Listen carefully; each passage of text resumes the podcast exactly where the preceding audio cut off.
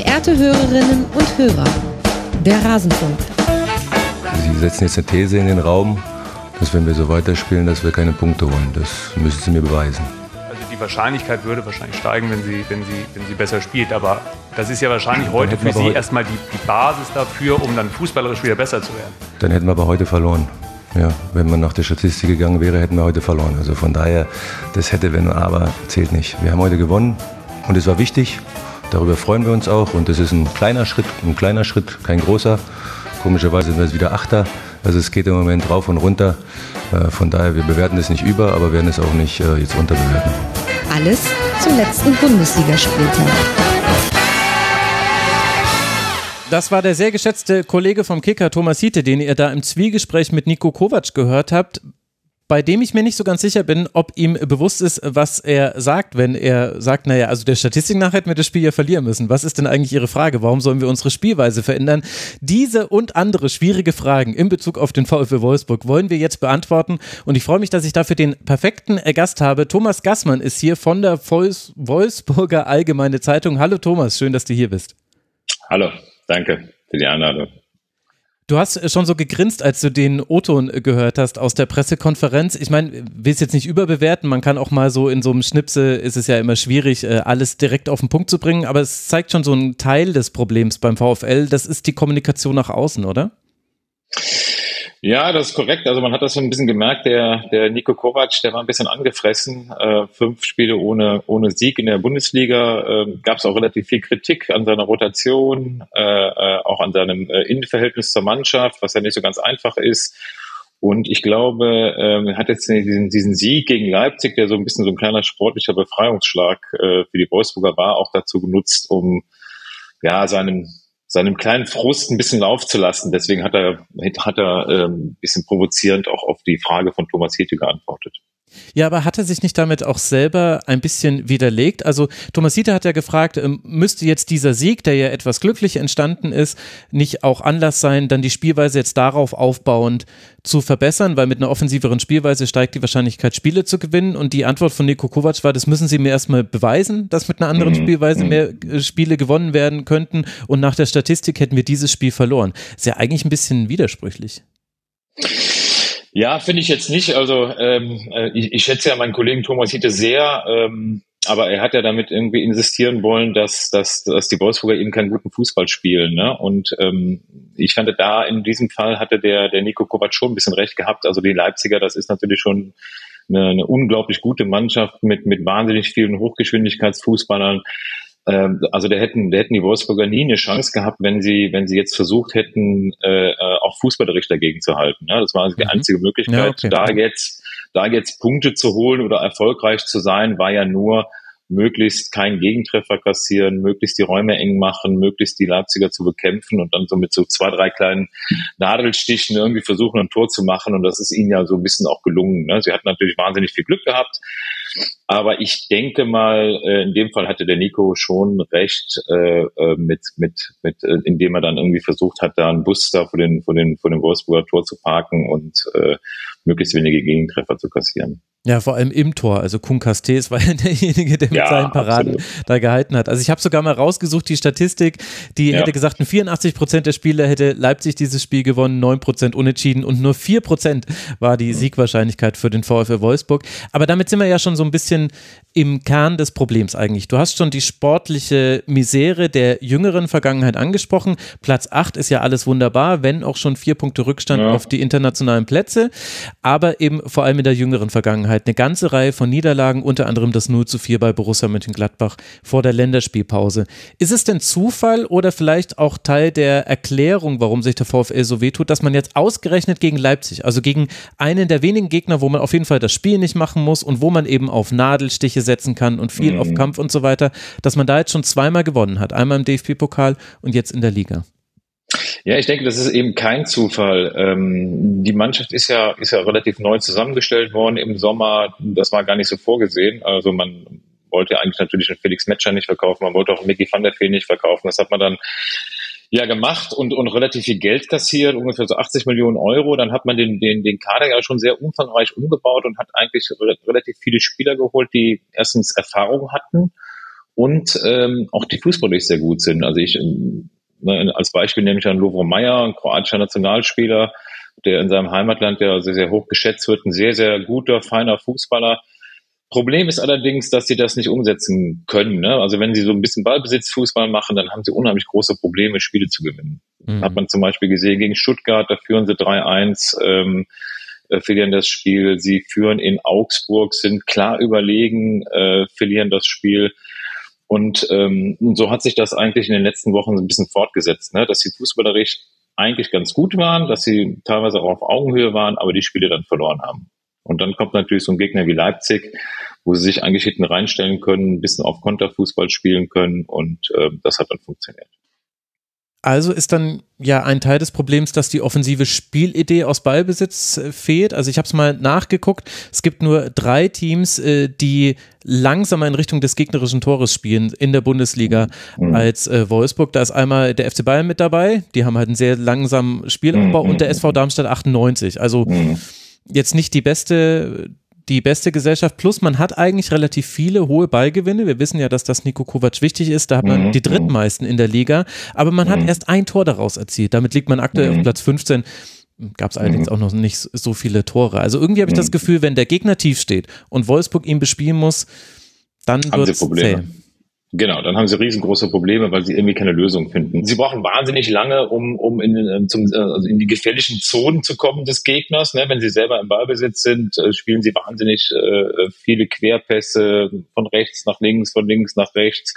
Aber sie spielen dann eben, äh, sie schaffen es einfach nicht relativ schnell äh, in den gegnerischen Strafraum zu kommen und sich dann auch äh, viele Chancen zu erarbeiten. Das ist das große Problem gerade bei Wolfsburg.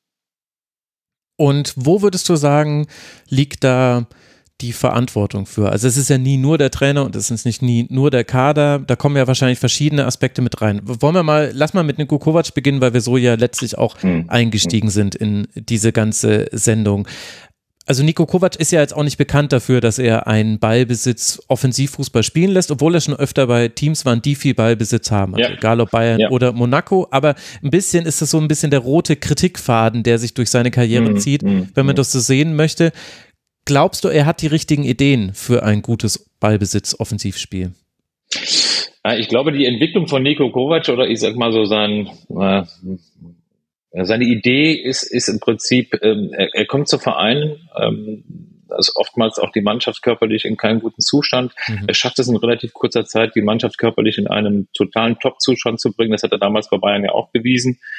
Ne, als er dann Deutscher Meister wurde, Pokalsieger, ich glaube Supercup hat er auch geholt, die Mannschaft war topfit, entlassen worden, Hansi Flick holt sechs Titel. Ne? Mhm. Das hat natürlich nur funktioniert, weil die Mannschaft total topfit ist.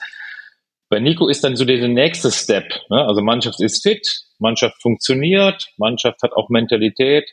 Aber dieser nächste Step, sie dann auf eine neue Stufe zu bringen, das heißt also vernünftigen Fußball zu spielen, möglichst viele Chancen zu kreieren, ähm, äh, vielleicht auch viele Tore zu schießen. Ähm, das, das ist äh, bei ihm unheimlich schwierig. Das, das hat er bisher, zumindest auch in Wolfsburg, nicht geschafft. Ne? Diese Mannschaft nochmal auf ein neues Level zu heben, fußballerisch. Da haben sie große Probleme zurzeit.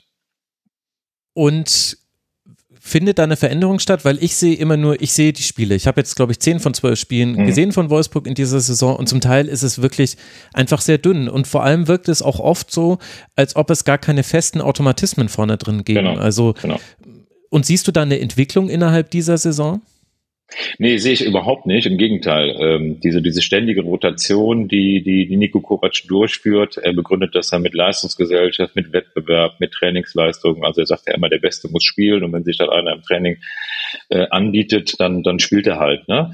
Aber da, ähm, dadurch, dass er natürlich wild äh, durchrotiert, äh, äh, wahnsinnige Personalroschaden äh, durchführt, kann sich überhaupt kein, kein Gerüst entwickeln, ne? also keine, kein Stamm entwickeln. Ja, also man kann ja sicherlich irgendwie sagen, okay, ich tausche mal den, den, den, den, äh, den rechten Außenstürmer mal aus, lass mal anstatt, ich sag mal, Czerny, lass ich mal Kaminski spielen oder anstatt Czerny lass ich mal Thiago spielen, überhaupt gar kein Problem.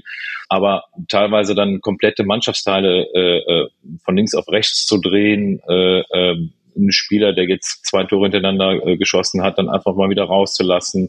Ein Yannick Gerhardt, der gegen Leipzig im Pokalspiel äh, wirklich toll gespielt hat, super performt hat, dann irgendwie zwei Spieltage äh, zwei Spiele gar nicht mehr äh, äh, im Visier zu haben, sondern ihn dann auf die auf die Ersatzbank zu setzen.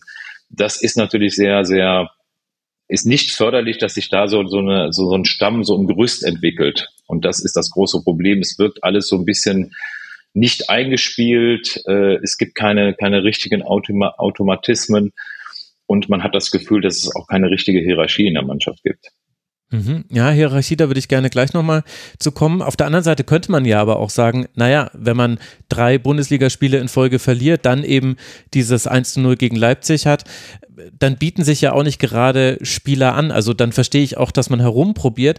Mein Gefühl ist nur, dass wir zwar mit anderen Spielern, weil du hast den Umbruch schon erwähnt, den es im Sommer gab, aber dass man vielleicht sogar noch so ein bisschen ein Problem aus der letzten Saison mit in diese mit reinnimmt. Also ich komme zumindest nicht los, beim Blick auf den VfL immer wieder an den 34. Spieltag letzte Saison zu denken, wo man nichts anderes hätte erreichen müssen, als gegen Hertha mhm. BSC zu Hause zu gewinnen, um international mit dabei zu sein und einem mhm. das eben nicht gelingt und das auch wirklich mit einer schlechten Leistung. Mhm. Also so könnte man ja auch argumentieren. Es haben sich doch jetzt auch nicht gerade elf Spieler aufgedrängt, die immer spielen müssten beim VfL. Mhm.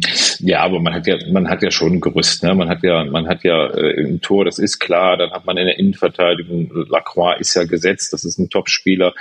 Äh, man hat einen äh, Riedle Baku auf der rechten Seite, der ja ne, der auch immer so zwischen, zwischen Ersatzbank, Stammplatz, äh, Tribüne hin und her ruschiert wird.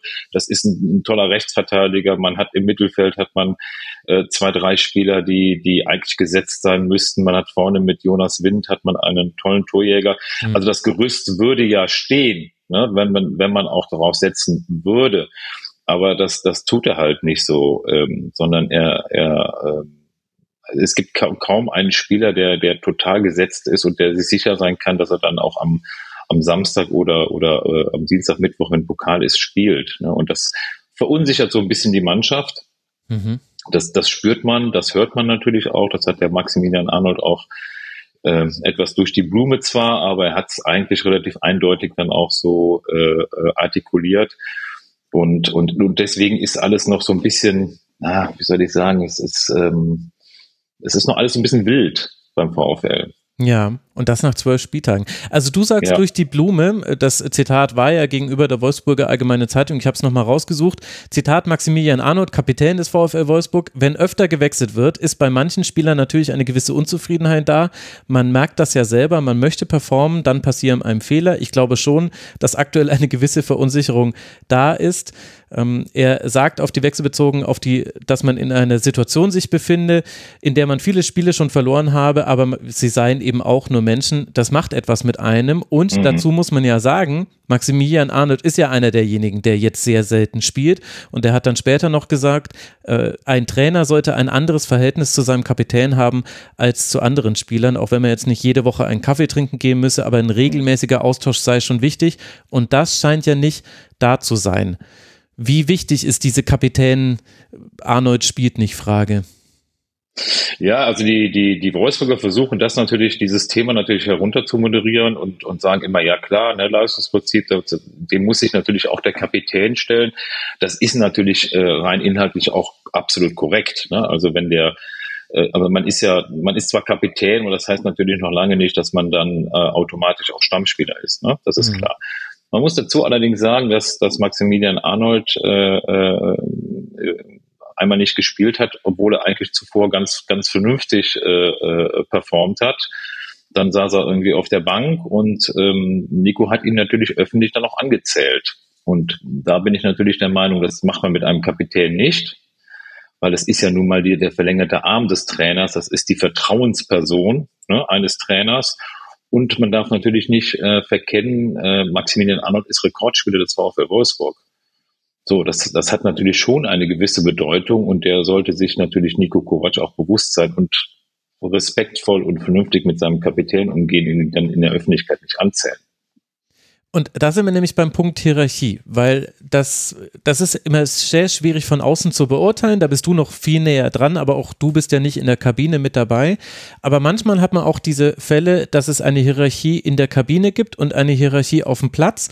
Und das muss sich nicht immer decken. Und es gibt manchmal auch eine Hierarchie im Kopf des Trainers und das muss sich wiederum nicht decken. Also, weil du hast ja vorhin schon ein paar Spieler genannt, die sind Stützen des Teams und gerade, ich meine, wenn Wolfsburg ein bisschen besser spielen würde, würden wir nur über Jonas Wind sprechen sprechen und wie toll es ist, dass der jetzt so viele Tore macht. Aber wir kommen gar nicht dazu, weil wir so viel kritisieren müssen, erstmal, bevor wir das machen.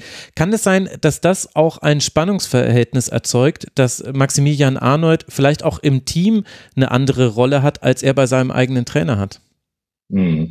Ja, das ist, äh, das ist absolut korrekt. Ne? Ich meine, sowas strahlt natürlich auch in die Mannschaft rein. Ne? Also wenn, wenn ein Trainer seinen Kapitän so öffentlich anzählt. Ne? Und ich glaube auch, da reden die Spieler natürlich auch drüber. Ja, und das ist natürlich für so Maximilian Arnold auch in der Kabine, wo er ja im Prinzip so eine Art Führungsspieler sein soll, Leader sein soll.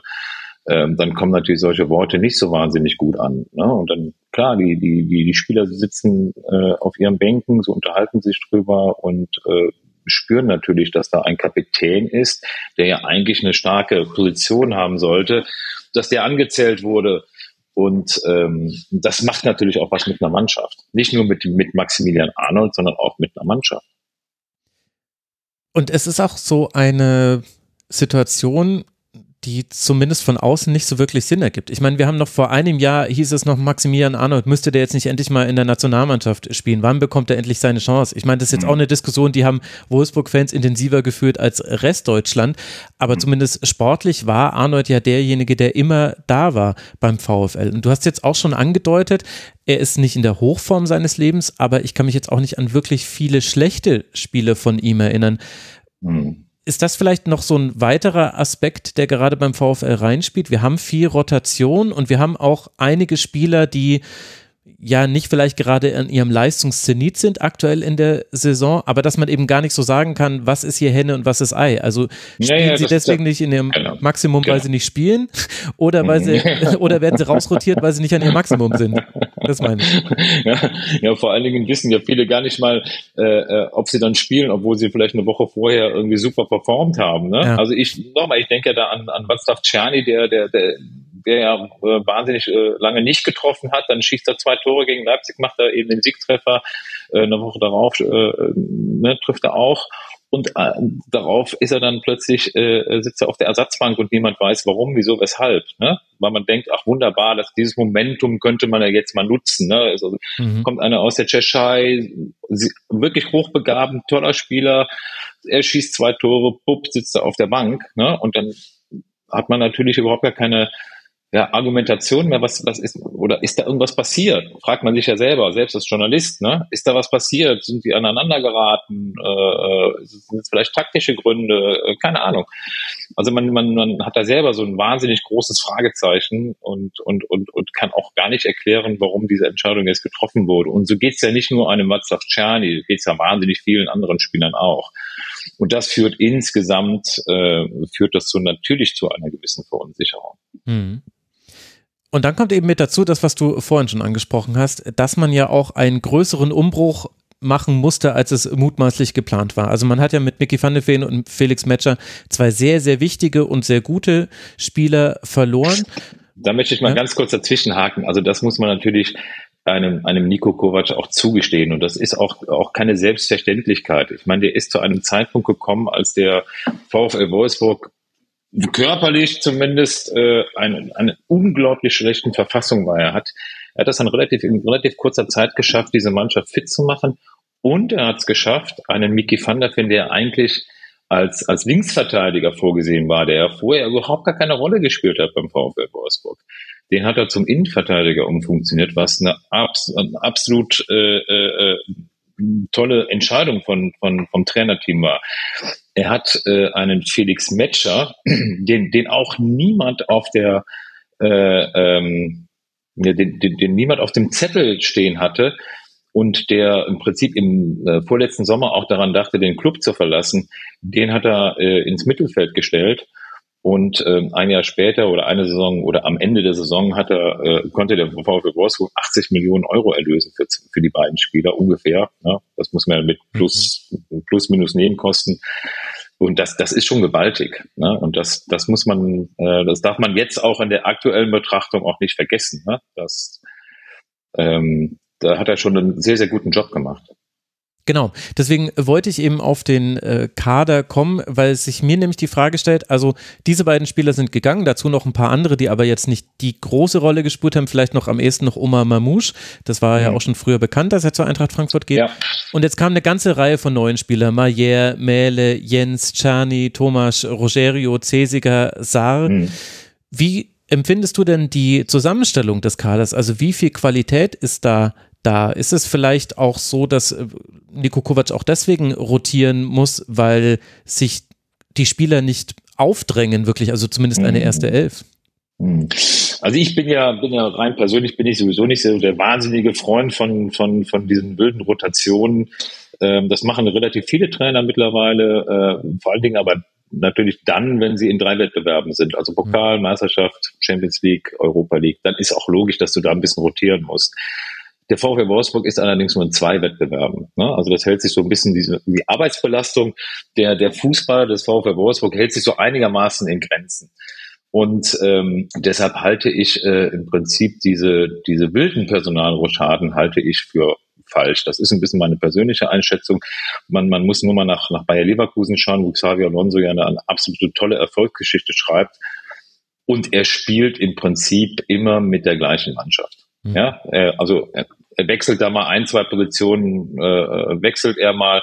Aber im Prinzip spielt er immer mit einer mit einer relativ eingespielten äh, äh, gleichen Mannschaft und das äh, das merkt man bei denen natürlich dann auch. Ne? Das, da stimmen die Automatismen, äh, die Mannschaft ist in sich total gefestigt. Ne? Und das sind alles so äh, äh, Dinge, die, die, die man beim VfL zurzeit noch nicht äh, beobachten kann. Ja, gut, wobei es natürlich auf der anderen Seite auch ein bisschen einfacher ist, Grimaldo immer spielen zu lassen, als wenn du die Wahl hast zwischen Mähle, Rogerio und Kotza äh, und mm. einer von mhm. denen verletzt sich auch noch. Also mm. das, das, ist ja dann die Frage, wie beurteilst du denn die Qualität im Kader? Es ist ein relativ großer Kader, vor allem eben dafür, dass man nur zwei Wettbewerbe hat, 29 mm. Spieler sind drin.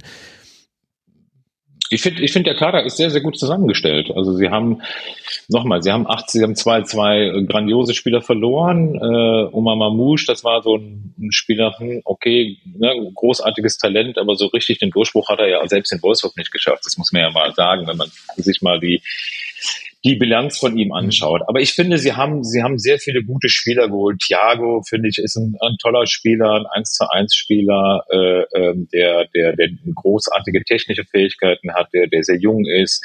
Václav Czerny ist ja so ein Arjen Robben-Typ, ne? Linksfuß, der gern nach innen mhm. geht, mal ins lange Eck, äh, äh, quirlig, schnell. Äh, dann haben sie mit Jentsch einen unglaublich äh, talentierten äh, Innenverteidiger geholt, der auch von seiner Persönlichkeit her äh, wirklich fantastisch ist. Also ich glaube, das ist zum Beispiel auch mal so einer, der mit Sicherheit äh, äh in der deutschen Nationalmannschaft landen wird. Sie haben mit Cesinger äh, einen Schweizer Nationalspieler geholt, der, der über große Erfahrung verfügt, der eine Persönlichkeit ist. Ähm, sie haben mit Mähle einen, einen, einen äh, Spieler geholt, der, der wahnsinnig viele Positionen spielen kann, der, der ein Allrounder sozusagen ist. Also der Kader ist schon sehr, sehr gut zusammengestellt. Ne? Und das ist auch, ähm, das war auch so bewusst gemacht. Ne? Die, mhm. die Wolfsburger wollten ja den internen Konkurrenzkampf so ein bisschen anstacheln und haben eben versucht, möglichst auf jeder Position zwei gleichwertige Alternativen zu haben. Das ist ihnen ja auch gelungen. Allerdings heißt das ja nicht, dass jetzt jede Woche da gewürfelt wird und ich sag mal, Czerny schießt zwei Tore, dann, dann, dann nimmt, nimmt er sich ein bisschen im Training zurück. Thiago äh, dreht auf, also das heißt, Thiago spielt. Ähm, ich glaube, das ist dann nicht der richtige Weg. Trotz dieser großen Konkurrenz im Kader und der Kader ist gut, sollte der Trainer schon irgendwie ein, ein, ein Gerüst haben von acht, neun Spielern, die eigentlich regelmäßig äh, zum Einsatz kommen. Sonst kann sich diese Mannschaft nicht einspielen, sonst gibt es keine Automatismen, ähm, sonst, sonst, das, das spürt man ja, es ist alles so, so, so, es ist nicht gefestigt in sich, ne? Ja. Mannschaft. Also ja, der Kader ist natürlich gut, was so Aspekte angeht, wie auch äh, Laufbereitschaft. Also das sieht man auch fit und schnell ja, ja. und äh, sprintintensiv. Ja. Das ist Wolfsburg wieder. Da ist man mhm. überall unter den Top 5 in der Liga. Aber wer ist denn derjenige, der da Kreativität mit reinbringt? Derjenige, der auch gegen den tiefstehenden Gegner mal Chancen kreiert? Ist das nicht so ein Aspekt, der fehlt in diesem Kader und das ja fast schon traditionell, wenn man sich mal anguckt, welche Rolle Maximilian mhm. Arnold immer wieder eingenommen hat, obwohl es gar nicht seine erste Aufgabe als Sechser war, eben genau. Chancen zu kreieren. Genau. Also dafür hat man ja eigentlich Lovro Meyer geholt. Äh, mhm. Das ist, das ist natürlich schon ein, ein wirklich ein, ein, ein feiner Fußballer, jemand, der, der für überraschende Momente sorgen kann. Ähm, allerdings wenn man sich jetzt die, die letzten Spiele von ihm so angeschaut hat, er kommt einfach nicht in diese gefährlichen Zonen, wo er dann eben mal so einen Steckpass spielen kann oder wo er mal was ganz Überraschendes machen kann. Also der rennt viel, der läuft viel, der hat auch relativ viele Ballkontakte. Aber so diese, diese richtige, diese zündende Idee hat er dann extrem selten. Ne? Aber eigentlich sollte es natürlich Lothar Meyer sein. Ja. Mhm. Natürlich auch ein bisschen Matthias Swanberg, der Schwede, der schwedische Nationalspieler, ähm, der auch irgendwie überall zu finden ist, aber dann äh, wird es natürlich in dem Kader schon, äh, zumindest was das Mittelfeld anbetrifft, schon relativ eng. Und Maximilian Arnold ist natürlich nicht derjenige, der jetzt irgendwie, äh, äh, sag mal, den, den, den letzten finalen Pass spielt, der vielleicht mit einem Dribbling an jemanden vorbei und das ist ja nicht seine, das ist ja nicht der, der, der Spielertyp Maximilian Arnold. Das ist ja ein klassischer Sechser. Ja, genau, aber er war ja oft früher äh, der Ballverteiler. Also hat sich immer mhm. fallen lassen, entweder zwischen die genau. Innenverteidiger genau. oder lieber eigentlich noch so links raus und von genau, da hat genau. er dann die langen Pässe gespielt. Mhm. Und das ist ja auch so ein Ding, was äh, gerade fehlt. Also wenn der VfB Wolfsburg gerade einen Angriff startet, dann geht der auf einer Seite der Innenverteidigung los und du kannst mhm. in 80 Prozent der Wahrscheinlichkeit, äh, 80 Prozent der Fälle, äh, kommen die auch auf diesen Flügel dann vorne an im mhm, Also genau. da ist gar genau. keine Verlagerungen sind mit drin. Das, mhm. Da gibt es nicht mal jemanden, der im Mittelfeld überraschend sich dreht und damit den Gegner auch vor die mhm. Aufgabe stellt zu verschieben. Das ist alles sehr Jetzt einfach. Ist, ja, ja, da stimme ich dazu. Es gibt wenige Überraschungsmomente. Ne? Das ist also alles sehr, sehr stereotyp. Ne? Also der Ball wird hinten, wird immer hin und her geschoben, dann geht er auf die Außen, dann wird man, weiß nicht, ein langer Pass gespielt, äh, dann, dann, dann soll sich Riedle Baku im Laufduell mit jemandem durchsetzen, den Rückpass spielen. Das ist natürlich dann irgendwann ähm, relativ langweilig und vom Gegner natürlich auch schnell zu durchschauen. Ne? Und man hat das ja gegen Leipzig auch gesehen wie die, also die Leipziger haben eine Top-Leistung gebracht gegen, gegen Wolfsburg und äh, das war natürlich fußballrecht, war das schon ein Klassenunterschied, das muss man sagen, obwohl sie verloren haben. Und da hat man so ein bisschen gemerkt, ja. was, wozu eine Mannschaft fähig ist. Ne? Da hatte man ja immer in jeder Minute den, den, den, den Gedanken gehabt, boah, äh, sie kommen wieder zu einer Chance und toll, wie sie es gemacht haben und, und wie kreativ die sind und wie schnell die sind. Und alles das fehlt dem VfL noch ein bisschen, ne? Das muss man schon sagen. Ja, und ich finde, man sieht es nämlich beim VfL auch manchmal an Spielern. Also wenn zum Beispiel ein Kevin Paredes spielt, der macht nicht alles gut und ich will jetzt nicht sagen, er muss immer in der Startelf spielen, aber dann verändert sich das Spiel des VfL, weil dann ja, gibt es auf einmal stimmt. jemanden, der mhm. ins Zentrum, ins Dribbling geht, der mhm. in, in den Strafraum tief geht und da frage ich mich dann schon, also du, du lobst die Kaderzusammenstellung, aber ist man dann nicht im Bereich der Kreativität dann doch ein bisschen eindimensional beziehungsweise zu sehr darauf festgelegt, dass halt der Top-Transfer Malier wirklich funktioniert. Und das tut er aus unterschiedlichen Gründen eben nicht immer. Hm. Aber vielleicht ist das auch nicht so der, der, der Kovac-Fußball. Ne? Kovac-Fußball ist mhm. natürlich so ein bisschen dieses äh, ähm, körperliche äh, also Gegner zu, zustellen, ähm, ähm, Balleroberung, ähm, das ist ja eher der Fußball. Ne? Also dieser ganze, dieser, dieser klassische äh, äh, Ballbesitzfußball oder wie jetzt die Leipziger das gemacht haben, dieser Hochgeschwindigkeitsfußball, das ist ja jetzt eigentlich nicht die Schule von, von Nico Kovac. Hm. Das muss man schon sagen. Also doch der Trainer nicht, nicht, schuld. Ah, ist immer der Trainer schuld. Aber nichtsdestotrotz, ähm, Lovo Meyer passt eigentlich gar nicht so in dieses Bild von, von Nico Kovac. Ne? Und vielleicht hat man ihn auch deswegen gekauft, weil man das natürlich schon gesehen hat. Es fehlt so ein bisschen an Kreativität, es fehlt äh, an diesen Geistesblitzen. Aber, aber der Junge, der hat es eben bisher, äh, ja, hat das auch noch nicht so richtig zeigen können. Ne? Vielleicht. Mhm. Vielleicht kommt er auch noch ein bisschen und dann, dann wird es vielleicht auch in der Offensive ein bisschen kreativer beim VfL. Die Saison ist ja noch nicht vorbei. Ja, zum Glück muss man für den VfL sagen, sonst hätte man Europa wieder verpasst. Aber, aber ich, ich, werfe dir jetzt mal drei Namen hin und dann ja. weißt du vielleicht auch schon, in welche Richtung ich will. Marc van Bommel, ja. Florian Kofeld, ja. Nico Kovac. Weiß mhm. der äh, Sportgeschäft, sportliche Geschäftsführer Marcel Schäfer und sein Sportdirektor Sebastian Schinzelotz, wissen die, wo die eigentlich hinwollen mit dem VfL Wolfsburg? Mhm. Ja, ich glaube, also den, den Schnitt haben sie natürlich schon gemacht im, im vorletzten Sommer, als sie sich von Florian Kurfeld getrennt haben. Ähm, das war ja, das war ja keine, keine leichte Trennung, weil Florian Kurfeld ja im Prinzip den Klassenerhalt mit dem VfL ja auch geschafft hat und mhm. auch vom Typ her eigentlich muss ein toller Mensch gewesen sein, ähm, hat auch einen ganz vernünftigen Job gemacht, aber sie haben sie sich bewusst ja von Florian Kurfeld getrennt, weil sie einen komplett anderen Trainertypen haben wollten. Ja, sie wollten eben jemanden haben, wie Nico Kovac, also jemand, der, der auf kernigen Fußball äh, setzt, der auf Mentalität setzt, der auf Charakter setzt. Ähm, es gibt ja diesen Spruch da in, in Wolfsburg, Fußball, äh, Leidenschaft, Arbeit. Mhm. Also dieses äh, Mantra, äh, das tragen die ja die ganze Zeit mit sich.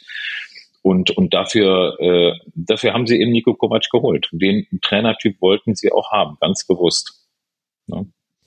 Und gleichzeitig gab es aber ja vorher auch schon mal einen Umschwung. Also Oliver Glasner war ja der Letzte, der Erfolg hatte beim VfL. Ja. Dann ging es aus verschiedenen Gründen auseinander. Und dann gab es ja eigentlich den großen Switch. Man wollte zu Ballbesitz Fußball kommen. Man hat Marc van Bommel geholt. Das ist ganz fürchterlich in die Hose gegangen. Mhm. Florian Kofeld kam. Da ging es nur darum, die Klasse zu halten. Das wurde genau. geschafft. Genau. Sind Marc van Bommel und Nico Kovac dann im Grunde von der Ausrichtung her ähnliche Trainer deiner Meinung nach? Und man bleibt sich da treu? Also Marc von Bommel kenne ich nicht. Ich habe den ja in Wolfsburg nicht erlebt. Ich bin ja jetzt auch nicht so wahnsinnig lange dabei. Ich habe jetzt im Prinzip nur Nico Kovac erlebt. Ähm, deswegen kann ich das unheimlich schlecht beurteilen, was, was, für, ein, für ein, was für ein Fußball er hat spielen lassen. Also ich kann nur sagen, äh, diese Entscheidung für Nico Kovac ist ganz bewusst getroffen worden. Ja, sie wollten genau diesen Trainer haben. Sie wussten, also wenn man Nico Kovac natürlich auch holt, dann weiß man auch, was drinsteckt ne, in diesem mhm. Paket. Und das ist eben, nochmal, das sind diese Tugenden, Einstellung, Charakter, Mentalität, Laufen, Kämpfen und nicht aufgeben. Ja, so. Und dieser Fußball, dieser kreative Fußball kommt natürlich in diesem Paket Kovac natürlich ein bisschen zu kurz. Ne? Das muss man schon sagen. Also es gibt ganz, ganz wenige Spiele beim VfL, die ich jetzt zum Beispiel gesehen habe. Und ich habe eigentlich alle Spiele jetzt in den letzten anderthalb Jahren gesehen, ähm, richtig tollen, schönen Fußball hat man relativ selten gesehen. Hm.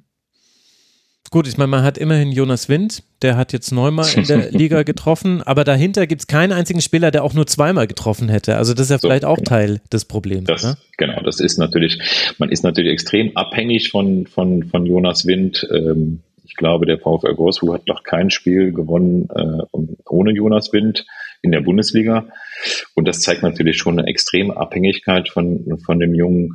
Und das zeigt natürlich auch ein bisschen die Schwäche, ne? dass, dass hinter ihm eben niemand da ist, der, der auch eine, eine Torgefahr ausstrahlt. Ne? Also ich finde, ich finde normalerweise, wenn du äh, solltest immer einen offensiven Mittelfeldspieler haben, der, der über, über die Spielzeit hinaus dann auch so acht, neun, zehn Tore mal schießt. Das ist ja weit und breit beim VfL nicht zu sehen. Ne? Hm. Trotzdem, also ehrlich gesagt, ich hänge immer noch so ein bisschen in der Luft, was so die strategische Ausrichtung von Wolfsburg angeht. Und zwar, weil alles, was du erzählst, was jetzt den Kader angeht, was die Trainerwahl angeht, das passt zu diesem, erstmal ist es ja nur ein Marketingspruch, aber es passt ja mhm. zum Fußballarbeit Leidenschaft. Was hat jetzt gerade nicht stimmt, sind die Ergebnisse und, und die Spielweise ist ein bisschen zu schlecht. Aber letztlich bekommen doch gerade Schäfer und Schinzelotz das, was sie da zusammengebaut haben. Nur eben, man es ist halt nicht schön, aber mhm. irgendwie doch auch mhm. erwartbar, dass das, also klar, du kannst genau. so auch viel 1 zu 0 gewinnen, aber von der Spielweise her und so ist es doch ja, eigentlich wollen, so. Genau, sie wollen ja, sie wollen ja keinen Hacke, Spitze, Tralala Fußball haben, ne, sondern sie wollen im Prinzip einen, einen emotionalen, kämpferischen, arbeitenden, arbeitenden Fußball haben. Ne? Also dieses, dieses, äh, ich sag mal so wie Leipzig, das, das, das, das wollen sie gar nicht haben, weil sonst hätten sie den Kader ja auch komplett anders äh, zusammengestellt. Ne? Also sie bekommen eben das, äh, äh, oder, oder sagen wir, die Anhänger und die Fans bekommen gerade das zu sehen, äh, was, was der Kader eben auch hergibt. Und der Kader ist ja so zusammengestellt worden, damit dieser Fußball, den sie eben haben wollen, auch gespielt wird. Mhm. Und Wie ist dann die Stellung? Also bleibt mal bei, bei Marcel Schäfer, weil er ist natürlich derjenige, der die größten Entscheidungen trifft. Ich meine, der ist natürlich in gewisser Weise sakrosankt wegen seiner Geschichte, die er auch zum Verein hat. Und ich will jetzt auch nicht sagen, äh, Marcel Schäfer muss weg, das wäre ja Quatsch. Aber nee, es ist natürlich schon stimmt. interessant, dass wir so viel über Nico Kovac sprechen. Aus guten Gründen, glaube ich, haben mhm. wir jetzt ja auch schon viel mhm. äh, diskutiert. Aber über die strategische Ausrichtung, für die ja dann Marcel Schäfer im Sportlichen hauptverantwortlich ist, wird eigentlich relativ selten gesprochen, meinem Eindruck nach. Naja, gut, es geht. Ich meine, er ist ja jetzt erst seit, ähm, seit äh, Ende Januar, also 1. Februar, ist er ja Geschäftsführer Sport, hat ja im Prinzip dieses Ding von, von Jörg Schmatke übernommen. Und er muss sich natürlich auch erstmal in diese Position reinfinden. Ne? Das mhm. ist ja nicht so, dass, dass er dann sagt, so jetzt kann ich hier den großen Zampano spielen, sondern du musst natürlich, ist natürlich eine, eine riesengroße Verantwortung, die er hat, äh, gerade jetzt auch im Sommer dann, dann diese Verhandlungen zu führen äh, äh, wegen den beiden Spielern, wegen Matcher und, und, und wegen Mickey, Mickey van der Feen. Ich finde, das, das haben sie wirklich äh, sehr, sehr gut gemacht. Ja, also ich sag mal gerade Felix Metscher für 30 Millionen äh, zu Borussia Dortmund zu verkaufen, ein Spieler, der eigentlich nur noch ein Jahr Vertrag hatte beim VfL, dafür 30 Millionen zu bekommen, das ist das ist schon ähm, das war schon eine gute Geschichte. Mhm. Aber auch so ein äh, Marcel Schäfer muss sich natürlich in seiner Rolle erstmal finden. Ja, aber die strategische Ausrichtung ist klar, die habe ich ja eben eben auch äh, kurz äh, skizziert. Ne? Also dieser Fußball, den, den Nico Kovac spielen will, das ist auch die strategische Ausrichtung von Marcel Schäfer und des Clubs. Ne? Da müssten Sie doch eigentlich an ihm festhalten. Vielleicht kann man im Binnenverhältnis noch ein paar Fragen klären. Musst du immer so Kovac. viel rotieren? Ja. Oder, oder kannst du nicht äh, deinen Kapitän ein bisschen anders äh, behandeln? Also das kann man ja intern klären. Aber eigentlich müssten Sie doch dann sagen, naja, wir kriegen ja das, was wir eingekauft haben. Die Ergebnisse stimmen halt äh, gerade nicht. Mhm. Mhm. Aber also Sie sind ja, Sie sind ja im, im, im, im ständigen Gespräch mit Nico Kovac. Und ähm, ich habe ja mal eine Geschichte gemacht, dass es da einen Krisengipfel gegeben äh, habe. Den hat es an dem Tag nicht gegeben, aber natürlich hat es ihn einen Tag später oder zwei Tage später gegeben. Und natürlich haben sie ihm natürlich auch, äh, haben, haben auch mit ihm geredet darüber, dass sie natürlich auch nicht zufrieden sind mit dieser Rotation, mit dieser ständigen Rotation. Sie wünschen sich natürlich auch viel mehr Kontinuität, ne? viel mehr eine Mannschaft, die in sich äh, äh, gesund ist und, und, und, und die nicht so wild ist. Und das haben sie immer auch, auch klar signalisiert. Und ich gehe auch davon aus, dass Nico Kovac das in den nächsten Wochen außer Hand haben wird. Ich gehe jetzt mhm. zum Beispiel nicht davon aus, dass jetzt gegen Bochum wieder äh, fünf, sechs, sieben Positionen äh, neu besetzt werden. Ich glaube schon, dass er, ähm, er ist ein bisschen stur, das ist so ein bisschen sein Charakter, ähm, aber ich glaube, er ist auch lernfähig und er hat auch selber jetzt gesehen, dass das so, wie er es jetzt vorher gemacht hat, auch äh, vielleicht nicht der richtige Weg war. Ja. Ist das Problem für den VfL vielleicht auch, dass es gerade so viel Bewegung in der Bundesliga gibt? Also, weil ich finde, viele Dinge sind eigentlich relativ erwartbar jetzt so gekommen und es gab, es gibt jetzt ein paar Ausschläge nach unten und dafür, die Gründe haben wir jetzt schon oft genug mhm. genannt. Aber ist vielleicht eines der Probleme, dass eben ein Leverkusen gerade so wunderbar spielt, dass ein VfB Stuttgart einen, einen so tollen Fußball spielt, nicht nur erfolgreich, sondern auch mhm. toll dass man da im Vergleich einfach das Gefühl hat, auch Eintracht Frankfurt, finde ich, hat sich ganz interessant jetzt nochmal verändert. Da ist auch nicht alles ganz toll, man ist auch nur zwei ja, Punkte vorm ja, VfL. Aber ich habe schon das Gefühl, äh, Wolfsburg ist stehen geblieben, in Anführungszeichen, und andere mhm. haben sich weiterentwickelt. Mhm. Ja, ich finde es auch ein bisschen überraschend. Ich habe eigentlich auch ein bisschen mehr erwartet, weil ich dachte eigentlich die erste Saison, okay, äh, das war so eine Saison, Mannschaft fit machen, irgendwie ein bisschen Stabilität reinbekommen, aber dann irgendwie, dass dann so ein Gerüst da ist, ne, und um dieses Gerüst herum holt man nochmal drei, vier neue Spieler, die ein bisschen Qualität reinbringen und dann ist eigentlich der VfL Wolfsburg auf einem relativ hohen Level und wird von Beginn an um die europäischen Plätze mitspielen. Äh, das ist ja jetzt leider nicht so gekommen und das ist auch ein bisschen enttäuschend. Ne? Und die Gründe haben wir ja auch, auch, auch eben schon benannt. Das ist schon diese, diese, diese, diese wilde Rotation, äh, dass es eben einfach nach zwölf Spieltagen immer noch keine Mannschaft so gebildet hat. Ähm, das, ist, das, das, das liegt an diesen Gründen und das ist wirklich ein bisschen schade, weil ich glaube, dass der Kader von der Qualität her äh, äh, es mitbringen müsste und muss, dass die äh, mindestens äh, sich für die Europa League qualifizieren. Mhm. Gleichzeitig ist aber natürlich der VfL auch noch so in einem längeren Transformationsprozess. Also wir haben jetzt vieles Sportliche und so weiter angesprochen, aber ja. wir wissen ja seit vier, fünf Jahren geht es auch vor allem darum, Ausgaben zu reduzieren. Also ja. der Personalaufwand ja. war immer Champions League-Niveau, jetzt ist man vom Personalaufwand bei den letzten Zahlen auf Rang 6 in der Liga und jetzt mit den neueren mhm. Zahlen, die ja dann äh, irgendwann äh, kommen werden, wird man wahrscheinlich dann also zumindest nochmal weiter abgebaut haben. Ist das vielleicht so ein bisschen das größere Bild, was man braucht, um zu verstehen, was sich beim VfL da in den letzten Jahren verändert hat? Ja, ja, das darf man natürlich auch nicht ganz verkennen. Ne? Es gibt äh, wahnsinnig viele Vereine, die mittlerweile oder in den letzten Jahren an dem VfL Wolfsburg rein wirtschaftlich natürlich vorbeigeflogen sind. Mhm. Ich sag mal, ein, es gibt einen Verein, den, den man vielleicht gar nicht so richtig auf der Rechnung hat, aber zum Beispiel Union Berlin. Ne? Mhm. Das ist ja immer so dieser nette Verein, Försterei in Köpenick. Das ist alles ganz nett da. Nee, die bezahlen mittlerweile auch Gehälter, die, die äh, äh, mindestens konkurrenzfähig sind mit denen, die der VfL Wolfsburg bezahlt, teilweise sogar noch mehr.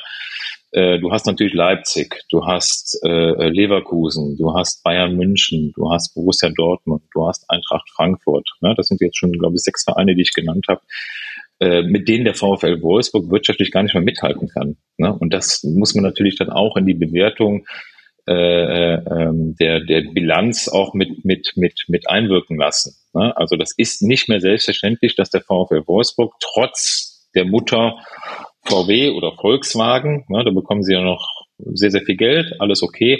Aber sie sind trotzdem wirtschaftlich mit vielen, vielen anderen Vereinen in der Bundesliga, äh, Bundesliga nicht mehr konkurrenzfähig. Das ist halt so.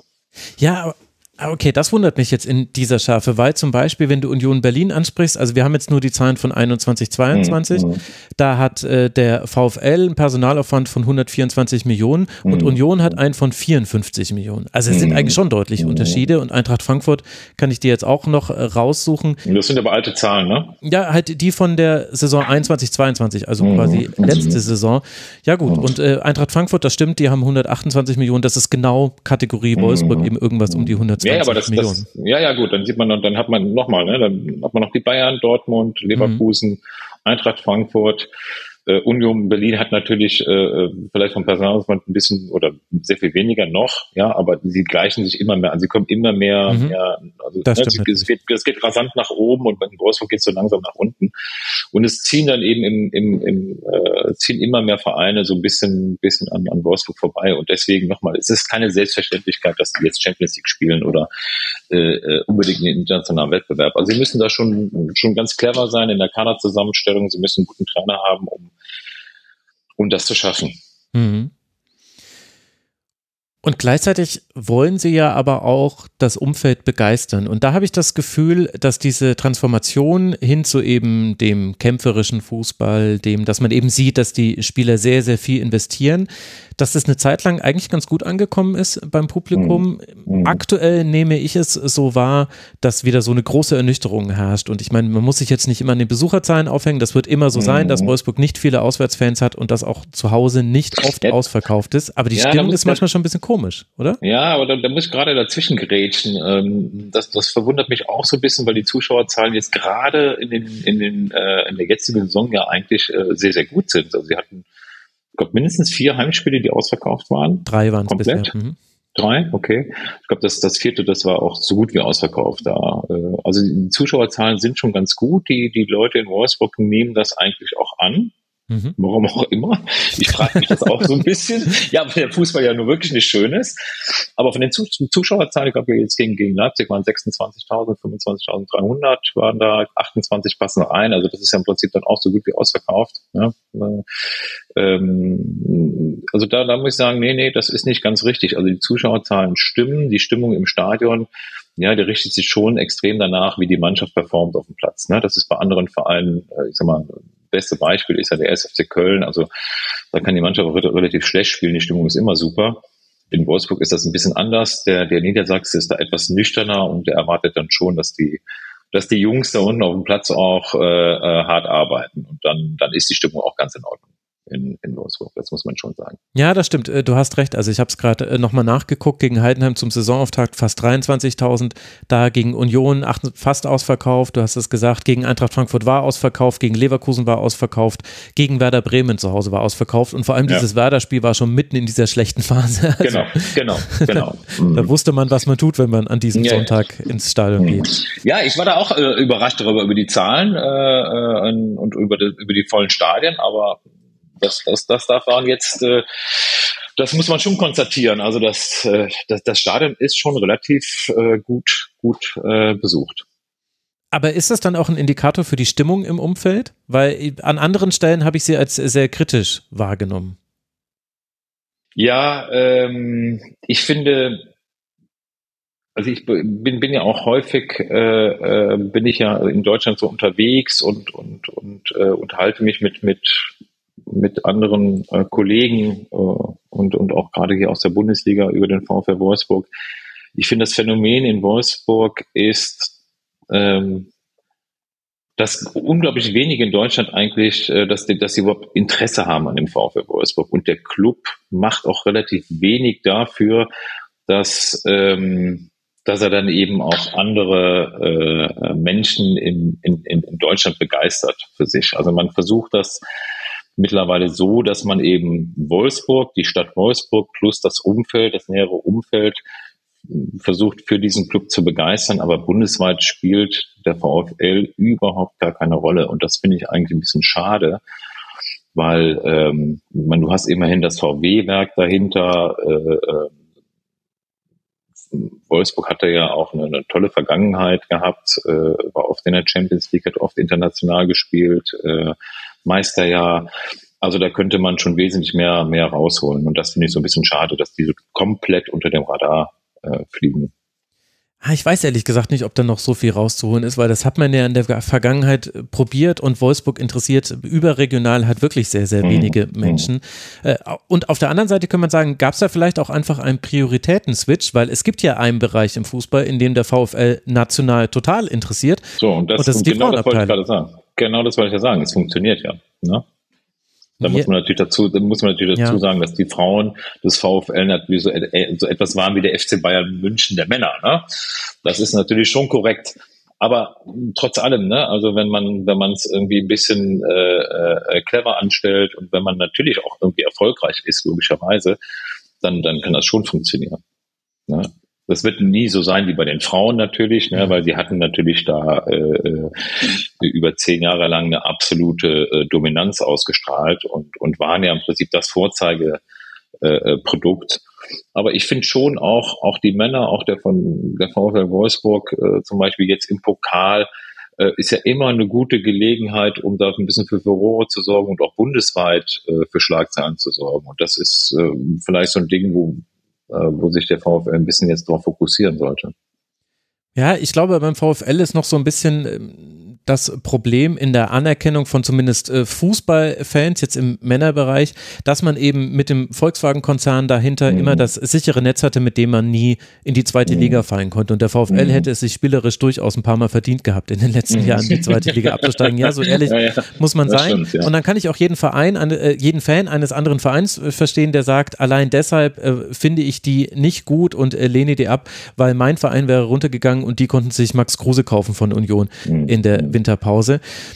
Und der Vergleich mit dem Frauenfußball ist halt insofern ein schiefer, weil der Kern des Frauenfußballteams stellt ja den Kern des deutschen Frauennationalteams und das mhm. Frauennationalteam spielt gerade mit Ausnahme der letzten WM, mhm. spielen die mhm. super, sind total erfolgreich, äh, generieren immer, immer mehr Interesse und bei den Männern wäre es, glaube ich, wahrscheinlich so gerade eher nachteilig, den Kern des Nationalteams äh, zu stellen, weil die eben so schlecht spielen. Also, aber ich hatte schon öfter jetzt äh, auch in der Vorbereitung auf die Sendung nochmal das Gefühl, vielleicht ist das sogar eine unterschiedliche Priorität beim, ich weiß nicht, ob jetzt beim Konzern selber, VW oder auch innerhalb des VfL, die sich zwar noch nicht in Zahlen ausdrückt, also es ist natürlich mhm. immer noch so, dass der Männerbereich viel, viel, viel mehr Geld sowohl einspielt als auch ausgibt, aber mhm. in der mhm. Art und Weise, wie man seine Fokuspunkte setzt, dass man eben sagt, ja, also wir versuchen das bei den Frauen, da hat man ja seine ganz eigenen Probleme aktuell, da versuchen wir das zu schaffen, was unserem Männerfußball offenbar einfach nicht gegeben ist, nämlich dass wir mhm. national interessieren. Mhm. Man muss natürlich auch dazu sagen, dass die, die Frauen äh, natürlich auch extrem sympathisch sind. Also ich habe mal ähm, ein Spiel gesehen von den von den äh, äh, Frauen in äh, Köln gegen den 1. FC Köln. Das haben die hier rechtsreinig gespielt äh, im Stadion von Viktoria Köln. Das ist ein Drittligist. Ähm, die, äh, äh, die sind dann nach dem Spiel, sind die, sind die im Stadion geblieben, sie haben Autogramme gegeben, sie waren wirklich, äh, also bestimmt eine Stunde lang sind die da durchs Stadion gegangen und, und, und, und haben dann eben die Fans beglückt mit, mit, mit Selfies. Das haben die wirklich fantastisch gemacht. Ne? Und die wurden auch wirklich gefeiert von den, von den Anhängern und da waren sehr viele Kinder dabei, äh, äh, sehr viele ne, junge, junge Menschen, die sich dieses Spiel angeschaut haben. Und das haben die schon toll gemacht. Ne? Währenddessen ja. ne, die, die Herren ähm, natürlich wahnsinnig viel Geheimtraining machen. Ähm, da gibt's nur eine öffentliche Einheit Echt? Äh, das wusste ich in der Woche. Nicht. Ja, ja, ja. Also es gibt so viel Trainingskibitze bei Wolfsburg. Ja, ja, ja, genau. Ja, das, das muss man, das, also sie tun natürlich jetzt auch nicht so wahnsinnig viel, um, um, um sich jetzt äh, äh positiv zu präsentieren. Das muss man schon mal klar sagen. Ja, also von mhm fünf, sechs Einheiten ist dann eine öffentlich. Ne? Das heißt natürlich nicht, äh, in Wolfsburg kommen jetzt auch keine 500 Leute, die sich das Training anschauen. Aber es ist natürlich dann schon ein Signal, ne? wenn ich einmal die Woche äh, öffentliches Training mache und dann fünfmal hinter äh, verschlossenen Türen äh, arbeite, dann heißt das ja auch, ist das ja ein Signal, so ich möchte auch eigentlich die Fans gar nicht dabei haben, wenn wenn wenn die äh, Männer trainieren und wenn die wenn die arbeiten und ähm, ich finde, sowas kommt natürlich auch nicht so gut an, das muss man schon sagen. Ja, gerade wenn eben nicht 500 Leute zu jedem öffentlichen Training kommen, so, dann kannst du es halt genau. halt eigentlich machen. Also, weil dann brauchst du keine ja, ja. extra Ordner, um das irgendwie hinzubekommen. Ja. Man muss natürlich dazu sagen, das ist, das ist ja nicht eine Exklusivität des VfL Wolfsburg. Das natürlich wahnsinnig, ja, das machen ja wahnsinnig viele Vereine mittlerweile. Also, es wird ja alles zugesperrt. Viele haben ja auch einen eigenen Trainingscampus, ja, wo sie dann im Prinzip mit ihren, mit ihren dicken Schlitten dann irgendwie die Tiefgarage fahren oder gehen die auf den Platz und da ist, äh, da kann keiner hin und kann, kann sich keiner anschauen. Ich finde aber, der VfL Wolfsburg ist natürlich natürlich ein besonderer Standort und eigentlich sollte so ein VfL Wolfsburg, der ja bundesweit jetzt nicht so das Rieseninteresse hat, ja auch alles dafür tun, um, ich sage das mal, An- und Abführungen hören die Fußballer nicht gerne oder die, die Fußballfans kundennah zu sein. Ja, ich drücke mhm. das mal so aus.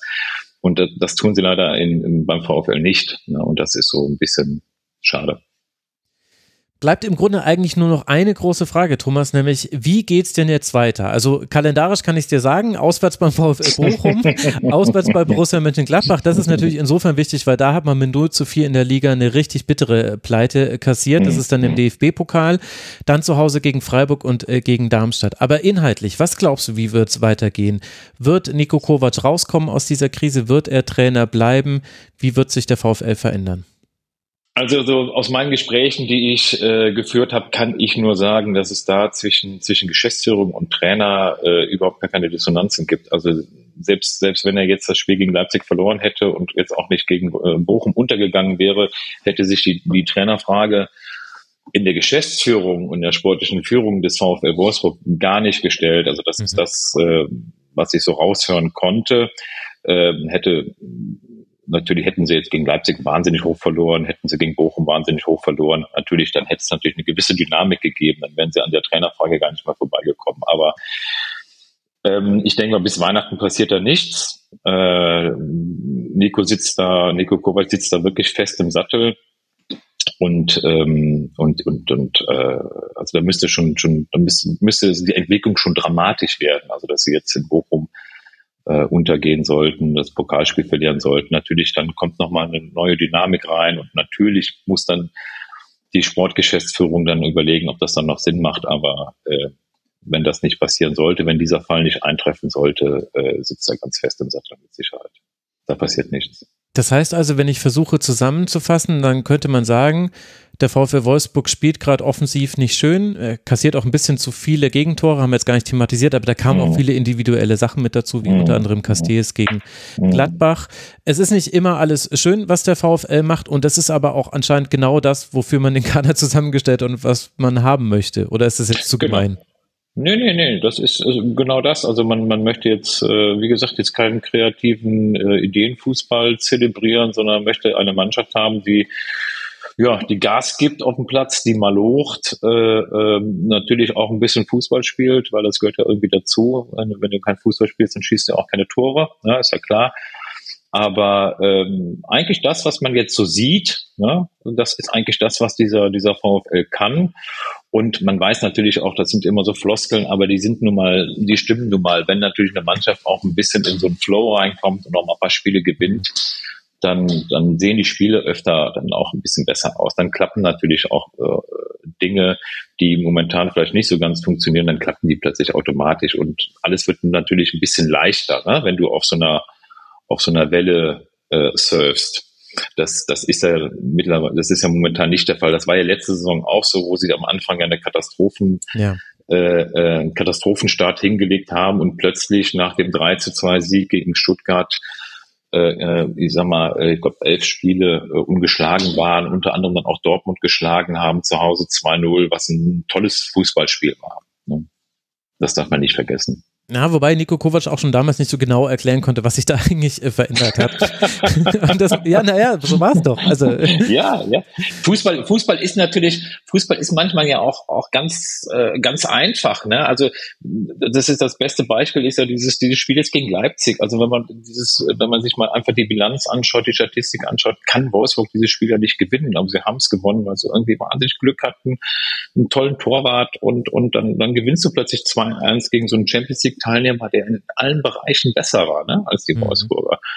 Und sowas kann natürlich was mit einer Mannschaft machen, ne? dass dann plötzlich alle wieder ein bisschen mehr an sich glauben und, und, und, und die Stimmung ein bisschen besser ist. Und jetzt fahren sie nach Bochum und vielleicht gewinnen sie dieses Spiel auch irgendwie und dann plötzlich bist du eben wieder in so einer, ja, in so einem Flow drin, ne? wo dann gewisse Dinge dann auch viel, viel besser funktionieren. Deswegen dieses Bochum-Spiel. Das ist äh, ganz entscheidend jetzt. Äh, der Ausgang dieses Spiels wird ein bisschen entscheidend sein, wie das bis zur Winterpause weitergeht, da bin ich mir ganz sicher. Weil von der Qualität her und, und auch von den Ansprüchen her muss der VfL oder darf der mhm. VfL in Bochum auf keinen Fall verlieren. Das ist klar. Du siehst mich skeptisch. Ich habe Angst vor diesem Bochum-Spiel, weil ich werde es sehen müssen. es ist Ein tolles Stadion, eine tolle Atmosphäre. Ja, natürlich. Viele lange Bälle. Also äh, Wolfsburg wird hoch anlaufen und Riemann wird jeden Ball drüber spielen. Und dann wird die Frage ja, genau, sein, schaffen genau. sie es genau. irgendwie hinter die Kette zu kommen mit einer Verlängerung? Ja, ja. ja klar, aber das kann halt von 0-0 bis 1-0 bis 1-1 alles werden, aber ein 4-0 sehe ich da nicht, für keinen Fall. Nein, nein, nein, nein, nein. Also die werden, die werden die Bochumer nicht an die Wand spielen. Da muss man natürlich auch dazu sagen, das ist ja auch wieder so ein Beispiel dieser, dieser Fußball-Bundesliga. Also der Fußball insgesamt in der Fußball-Bundesliga ist ja jetzt kein, kein toller Fußball. Das hat Nico Kovac auch mal äh, gesagt, vor, vor Wochen mal in einer Pressekonferenz, so ganz, fast schon ungefragt und überraschend, aber er hat natürlich recht, das wird viele Mannschaften spielen mit hohen Bällen. Äh, es geht viel um, um Zweikämpfe gewinnen. Es geht wenig um, um guten Fußball. Das muss man schon sagen. Also mit ja. Ausnahme von Leipzig, Bayern, mit ab und, und natürlich Leverkusen zurzeit, die fantastisch spielen. Aber dann hört es schon so ein bisschen auf, ne? Natürlich, aber sagen. wenn Nico Kovac sich darüber beschwert, dann ist es doch ein bisschen der Wiesenwirt, der ja. Alkoholismus anprangert. Also, das stimmt, das ist korrekt. Ja, ja, das, das stimmt schon. Also gut, Thomas, das hat mir große Freude gemacht, mit dir über den VfL Wolfsburg zu sprechen und das hätte ich angesichts der Leistung des VfL Wolfsburgs nicht unbedingt gedacht. Ich habe mich so oft über sie geärgert schon dieser Saison. Nach allem, was ich jetzt von dir gehört habe, werde ich mich einfach konstant weiter ärgern, bis es mir irgendwann egal ist und dann hat mich der VfL da, wo er mich haben wollte, schon immer. Das, das gehört zur DNA des VfL wahrscheinlich dazu. oh Gott. Ich möchte an dieser Stelle alle Wolfsburg-Fans äh, grüßen, die dieses Segment hören. Ich bin sehr gespannt auf eure Rückmeldung im Forum. Wir haben auch ganz tollen Input bekommen. Ganz herzlichen Dank. Äh, ihr habt hoffentlich gemerkt, dass ich es auch verwendet habe, liebe Hörerinnen und Hörer. Mitmachen.rasen.de könnt ihr uns sagen, wie ihr diese Folge gefunden habt und die Ausrichtung des VfL Wolfsburg.